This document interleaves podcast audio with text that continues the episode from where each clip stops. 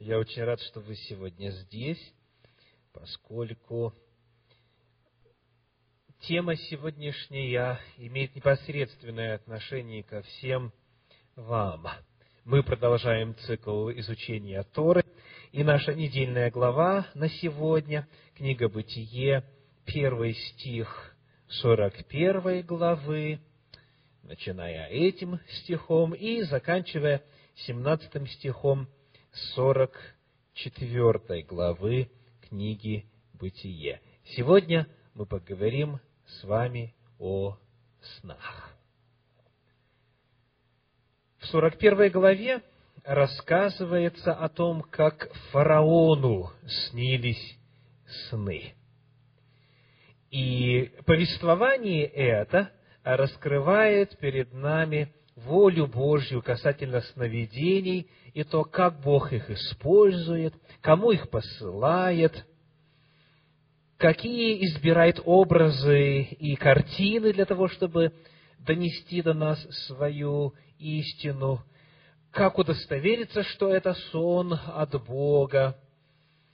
И также появляется вопрос о том, с какой целью Господь посылает сны, и какова в этом роль человека, знающего Бога. Итак, первый вопрос. Кому Бог посылает сон в этой главе? Фараону, а, который по своему происхождению, по своим верованиям и традициям, по религии своей, крайне-крайне далек от истинного Бога. Правда? То есть это язычник. Это человек, который поклоняется силам природы, обожествляет реку Нил, обожествляет коров, баранов, котов, поклоняется солнцу, луне и звездам.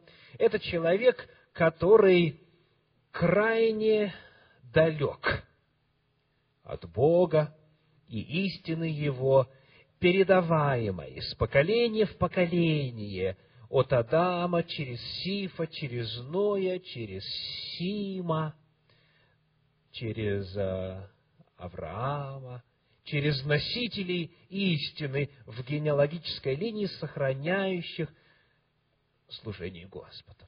То есть, это человек, который, скажем, прямо Э, к народу Божию не принадлежит и с Богом ничего общего не имеет. Неудивителен ли тот факт, что Всевышний уделяет его такой милостью, посылает ему откровение, причем непосредственное откровение. В 41 главе 25 стих говорит, Бытие 41, 25.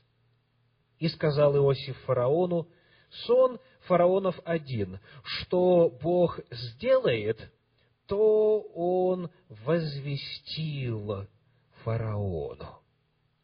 Вы знаете, что существует довольно распространенный взгляд, согласно которому в Ветхом Завете Бог ни с кем, кроме представителей своего народа, избранного народа, не общался. Что Бог желал являть свою милость, свои откровения и тем самым свою любовь только лишь тем, кто официально состоял с ним в завете. Слышали такое мнение? Думаю, вы также слышали мнение о том, что, как считают многие христиане, только те, кто крещен во имя Иисуса Христа, только с ними Бог имеет дело. Только они унаследуют спасение, только их Бог хранит, только на их молитвы отвечает и так далее. Разные группы, здесь иудаизм, здесь христианство, а менталитет один.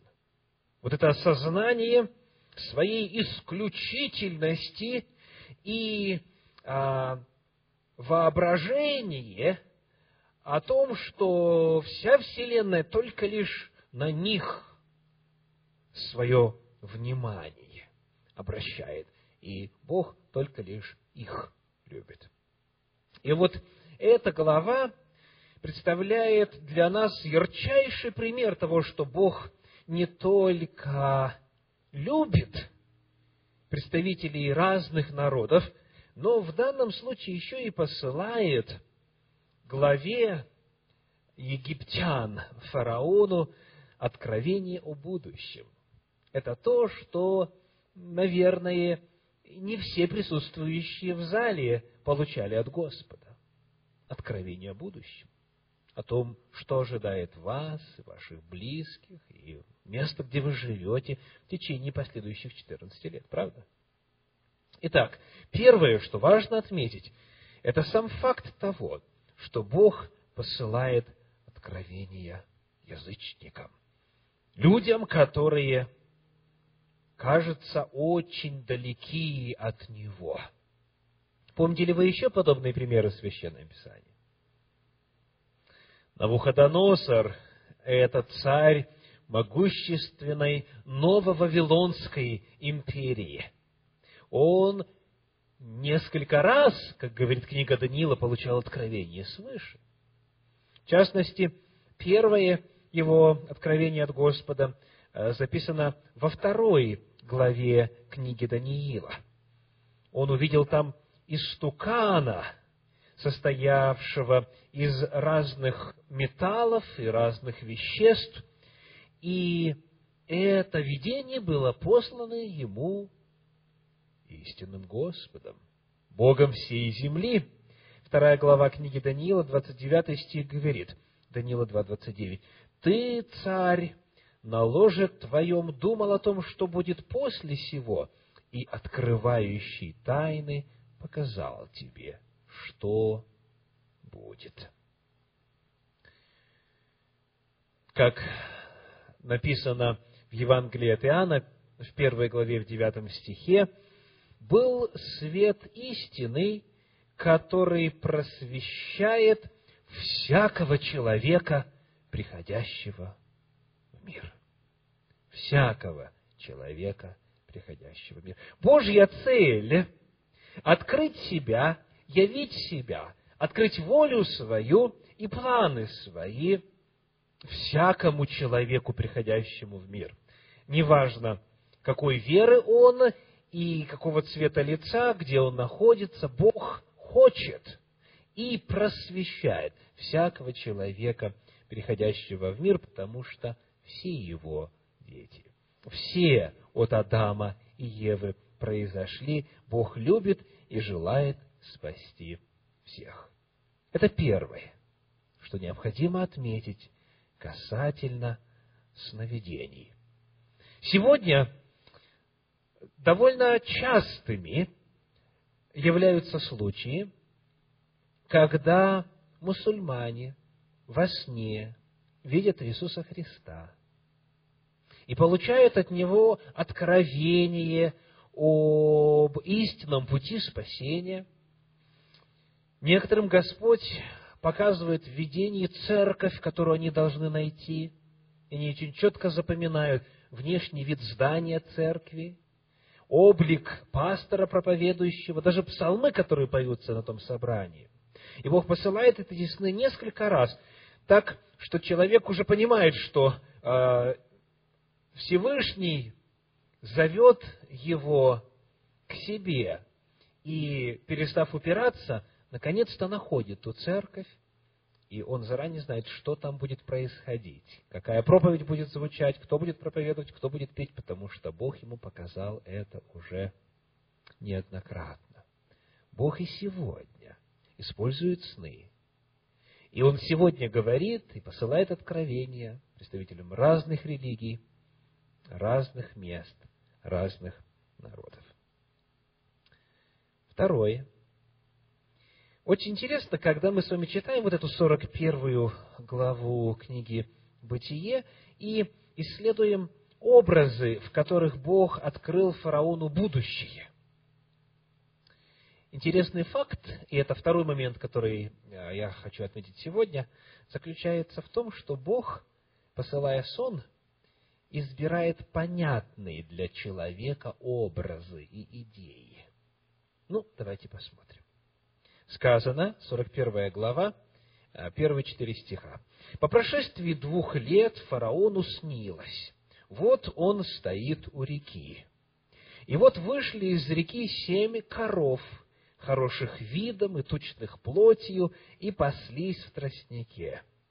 Но вот после них вышли из реки семь коров худых, семь коров других, худых видом и тощих плотью, и стали подле тех коров на берегу реки, и съели коровы худые видом и тощие плотью, семь коров хороших видом и тучных, и проснулся фараон. Что же здесь для фараона должно было прозвучать очень понятным, ясным языком? Ну, во-первых, сказано, вот он стоит у реки. А вот это слово используется в оригинале с артиклем. И точно так же, когда фараон пересказывает, он говорит, вот я стою у реки.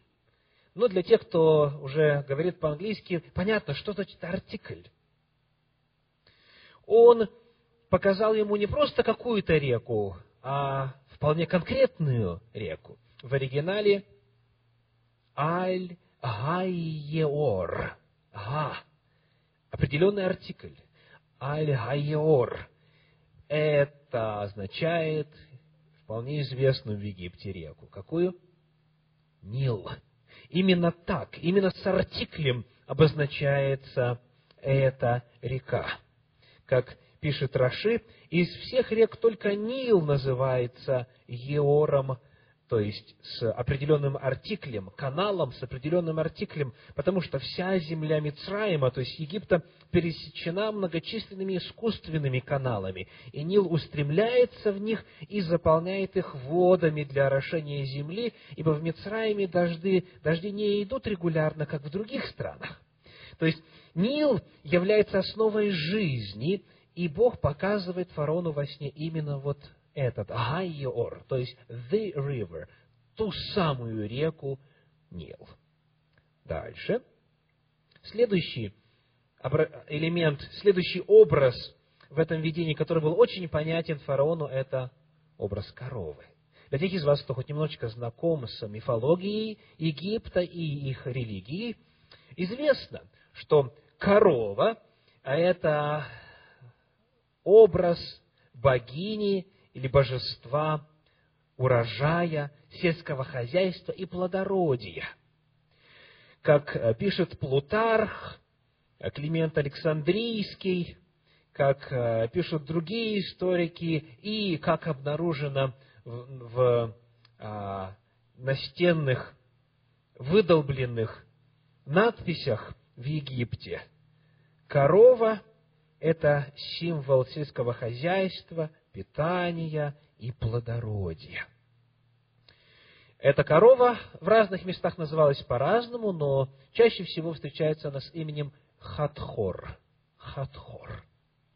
Итак, когда а, фараон видит себя стоящим на берегу Нила, и из Нила выходит корова, то он понимает, что Нил несет плодородие. То есть этих коров везде полно, даже в том числе и мумифицированных коров обнаружили археологи в Египте, не говоря уже о надписях, о рисунках, в том числе на папирусе и на стенах. То есть э, этот образ настолько понятен, что фараон в этом сне чувствует себя как дома. И то, что корова выходит из Нила, тоже понятно – потому что именно Нил несет плодородие. Очень интересно, а, что археологи нашли гимн Нилу, который был написан приблизительно во времена Моисея. Некто по имени Евна написал этот гимн, и он э, переведен с папируса и находится сейчас в Британском музее.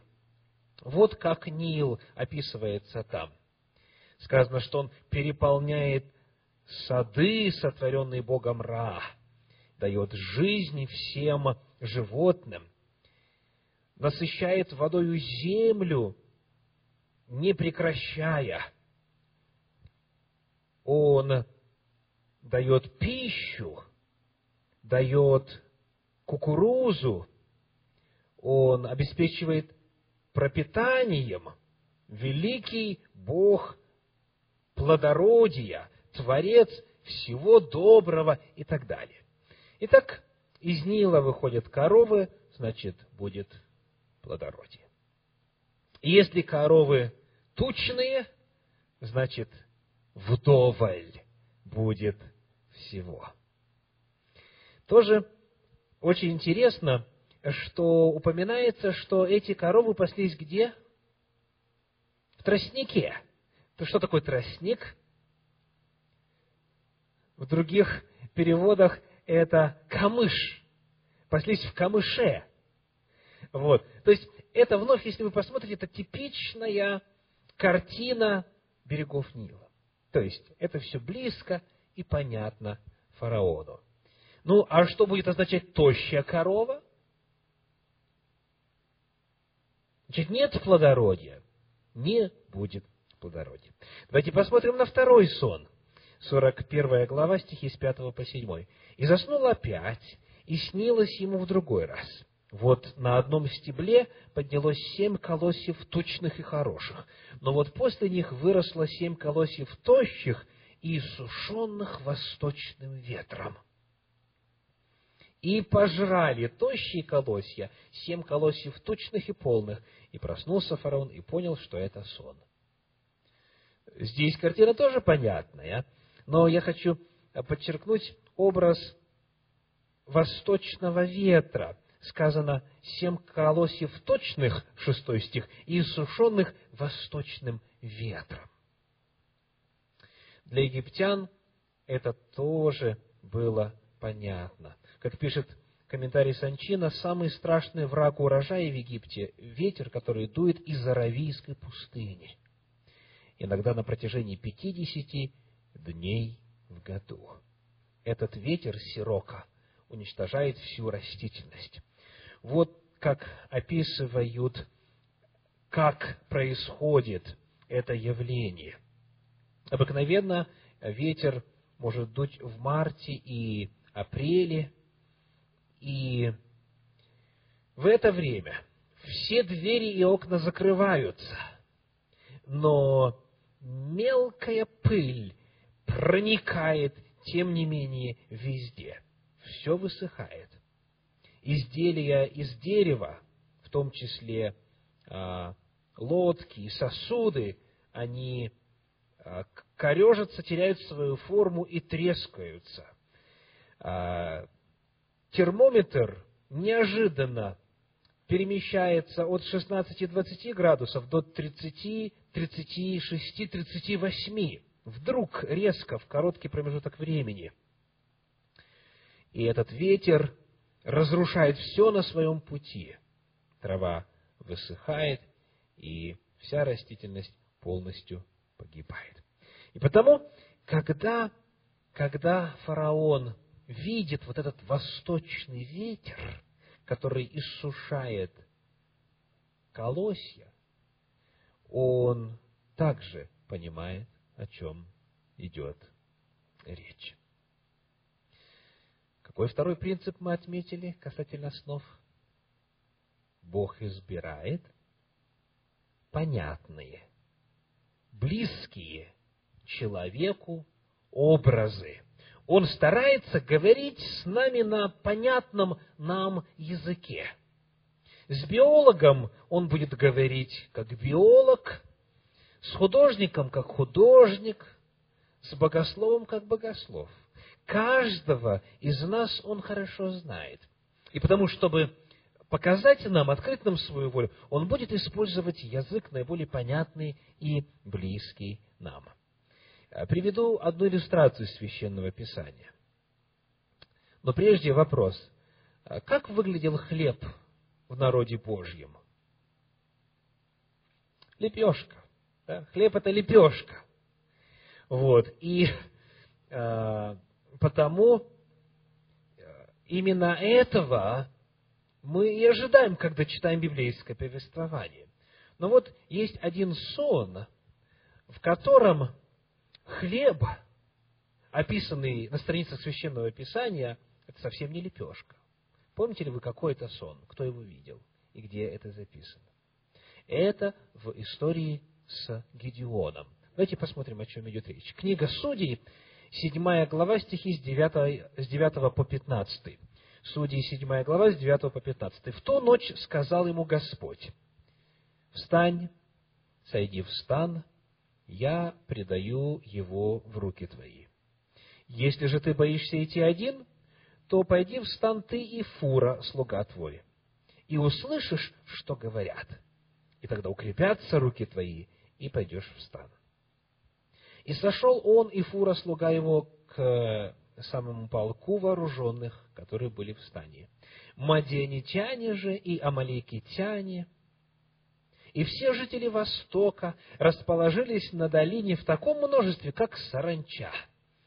Верблюдам их не было числа, много было их, как песку на берегу моря. Гедеон пришел. И вот один рассказывает другому сон и говорит, «Снилось мне, будто круглый ячменный хлеб – катился по стану Мадиамскому и, прикатившись к шатру, ударил в него так, что он упал, опрокинул его, и шатер распался. Что вы рисуете все в своем э, сознании, когда сказано «круглый ячменный хлеб»? Колобок у кого-то. Так. Вот что-то такое близкое к круглой форме, да, близкое к мечу, то, что может катиться. Ну, на худой конец, вот как у нас продавали вот такой э, в магазине в Советском Союзе круглый ржаной хлеб, не знаю, сантиметров, может быть, 10 он толщиной, и в, э, в диаметре, может быть, он сантиметров 15, 20, где-то вот так. То есть, вот его, на самом деле, его можно запустить, и он может катиться, как колесо, или как мяч. А с лепешкой такое можно сделать? То есть, ведь сам образ исчезает. Невозможно, чтобы лепешка катилась, да еще и накатилась на шатер, и шатер распался. И вот что интересно. Оказывается, вот это слово, которое переведено у нас как эм, круглый ячменный хлеб, оно встречается во всей Библии только один раз. Больше нигде нет. Почему? Потому что Бог послал этот сон мадианитянам – и амаликитянам, а не евреям. То есть, в сознании этого народа этот образ понятен, потому что у них вот так хлеб пекут. И потому они видят такой образ, который даст им возможность понять эту картину. И в результате этот солдат э, говорит, 14 стих 7 главы э, книги Судей, другой сказал ему в ответ, это не что иное, как меч Гедеона, сына Иасова, израильтянина, предал Бог в руки его мадианитян и весь стан. Гедеон, услышав рассказ сна и толкование его, поклонился Господу и возвратился в стан израильский и сказал, «Вставайте, предал Господь в руки ваши стан Мадиамский». Значит, Господь такой сон Гедеону не послал бы. Если бы он хотел передать эту идею, он послал бы какой-то иной образ – Почему? Потому что Гедеон бы не понял, он такой хлеб не ел. Итак, мы находим, что когда Господь посылает свое откровение, ну, чтобы сэкономить время, не будем подробно говорить и о Навуходоносоре, о пастукане, который он видел, и потом о дереве, которое он видел. Господь, чтобы люди поняли, использует образы близкие и ясные и понятные им. Бог не разговаривает с нами на иностранном языке. Лучше всего, таким образом, понять сон может сам человек, так как Бог знает его язык, а человек лучше всего знает свои обстоятельства.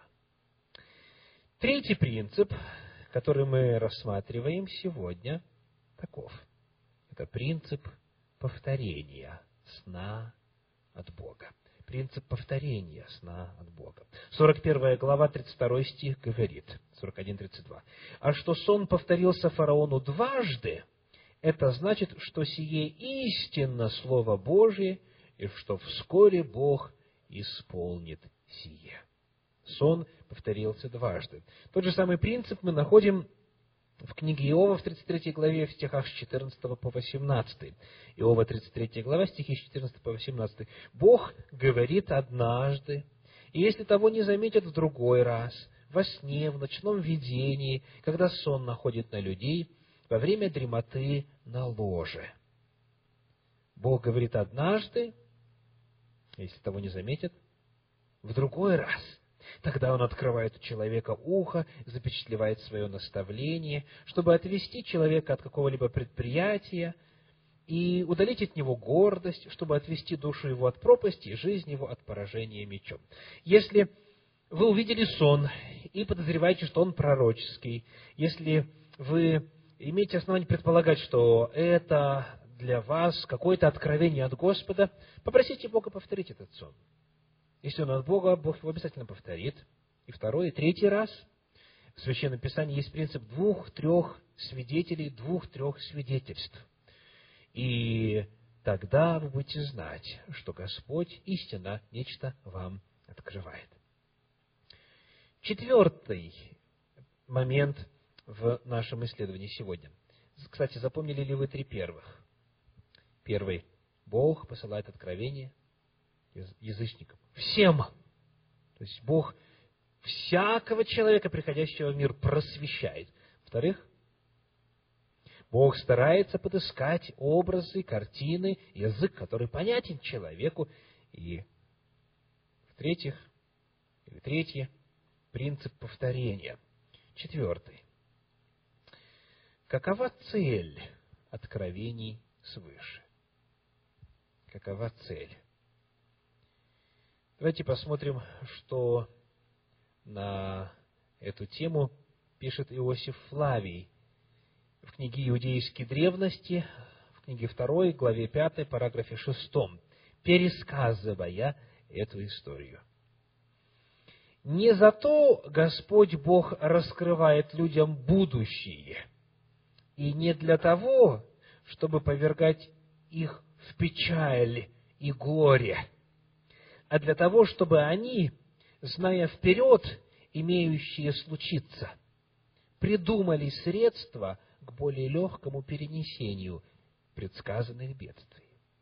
Поэтому и ты, Иосиф Лавий передает здесь слова Иосифа перед фараоном, поэтому и ты, если будешь бережно обходиться с изобилием, которое дадут тебе первые годы, сможешь облегчить египтянам ожидающие их затем бедствия. Совпадает с тем, что Библия на самом деле говорит? Итак, Бог, когда посылает откровение, Он не посылает кошмары, от которых человек в страхе, в трансе не знает, что делать. Если Бог посылает откровение, то Он преследует цель не напугать, а вразумить. Он преследует цель избавить человека от беды. И потому в конечном итоге появляется ясность. А, точно так же мы находим в книге пророка Даниила в 4 главе 27 стихе.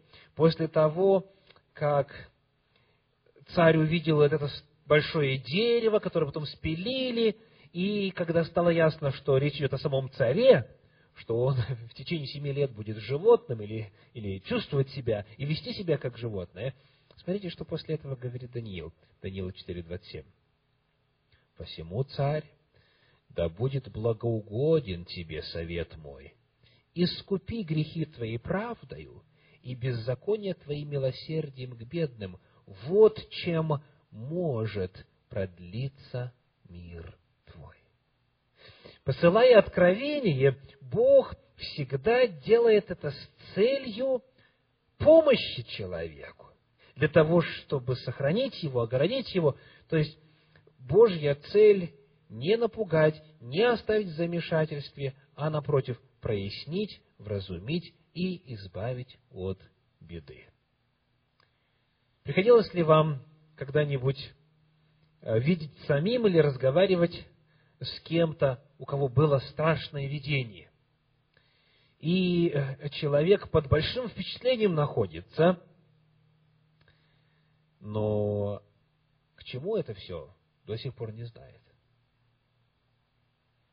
Бог так не действует.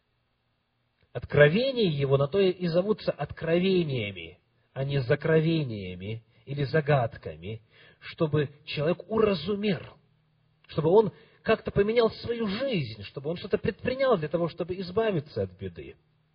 Бог вносит ясность. Сумятицы и а, путаницы на земле предостаточно. Бог, давая откровение, желает показать истину. Ну и, конечно же, конечно же, у вас наверняка вопрос все-таки в сознании остался. И это пятый момент, который мы рассматриваем, роль Иосифа. Роль Иосифа, и туда вы можете подставить свое имя и имя любого другого человека, который близок с Господом, у которого есть особая связь со Всевышним. Роль вестника. Вопрос, который у вас в сознании, звучит так. Зачем нужен истолкователь, если фараону и так все было понятно. Был у вас такой вопрос? Конечно, был. Значит, мы с вами читаем, сравниваем с историей, с археологией, с тем, что мы знаем о Египте, и мы понимаем, о чем идет речь. Вот. Почему фараон не понял? Почему фараон не понял? Вот что интересно – вот смотрите, 41 э, глава, 8 стих говорит. «Утром смутился дух его, и послал он, и призвал всех волхвов Египта и всех мудрецов его, и рассказал им фараон сон свой, но не было никого, кто бы истолковал его фараону. А вот это тем более удивительно, если вдруг фараон забыл, что Хатхор – это одно из главных божеств плодородия, то жрецы-то точно это знают. А, почему они, почему они не истолковывают? Ну, во-первых, э, интересно отметить фразу, которая передает состояние фараона. Сказано, утром смутился дух его. Чтобы описать состояние крайнего беспокойствия, Тора использует выражение дословно «и застучал его дух» дословно застучал его дух, что означает и учащенное сердцебиение, и прерывистое дыхание и так далее. Скажите, если у человека учащенное сердцебиение и прерывистое дыхание, э, это говорит о том, что он понял или не, или не понял? Понял. То есть, очень ясно он видит, что беда грядет на землю. Потому он переживает, потому он трясется. Очень интересно состояние фараона и его слова Иосифу описывает Иосиф Флавий в книге «Иудейские древности», книга 2, глава 5, параграф 5. «Только я желаю, — говорит фараон, — чтобы ты из ложного страха не скрывал от меня ничего и не говорил из желания польстить или доставить мне удовольствие какую-нибудь неправду, хотя бы истина и оказалась зловещью. У Иосифа Флавия очень точно передается суть ситуации, потому что жрецы не от того, что не понимали, не хотели фараону говорить, а из-за чего? Ну, они за себя боялись в первую очередь, конечно.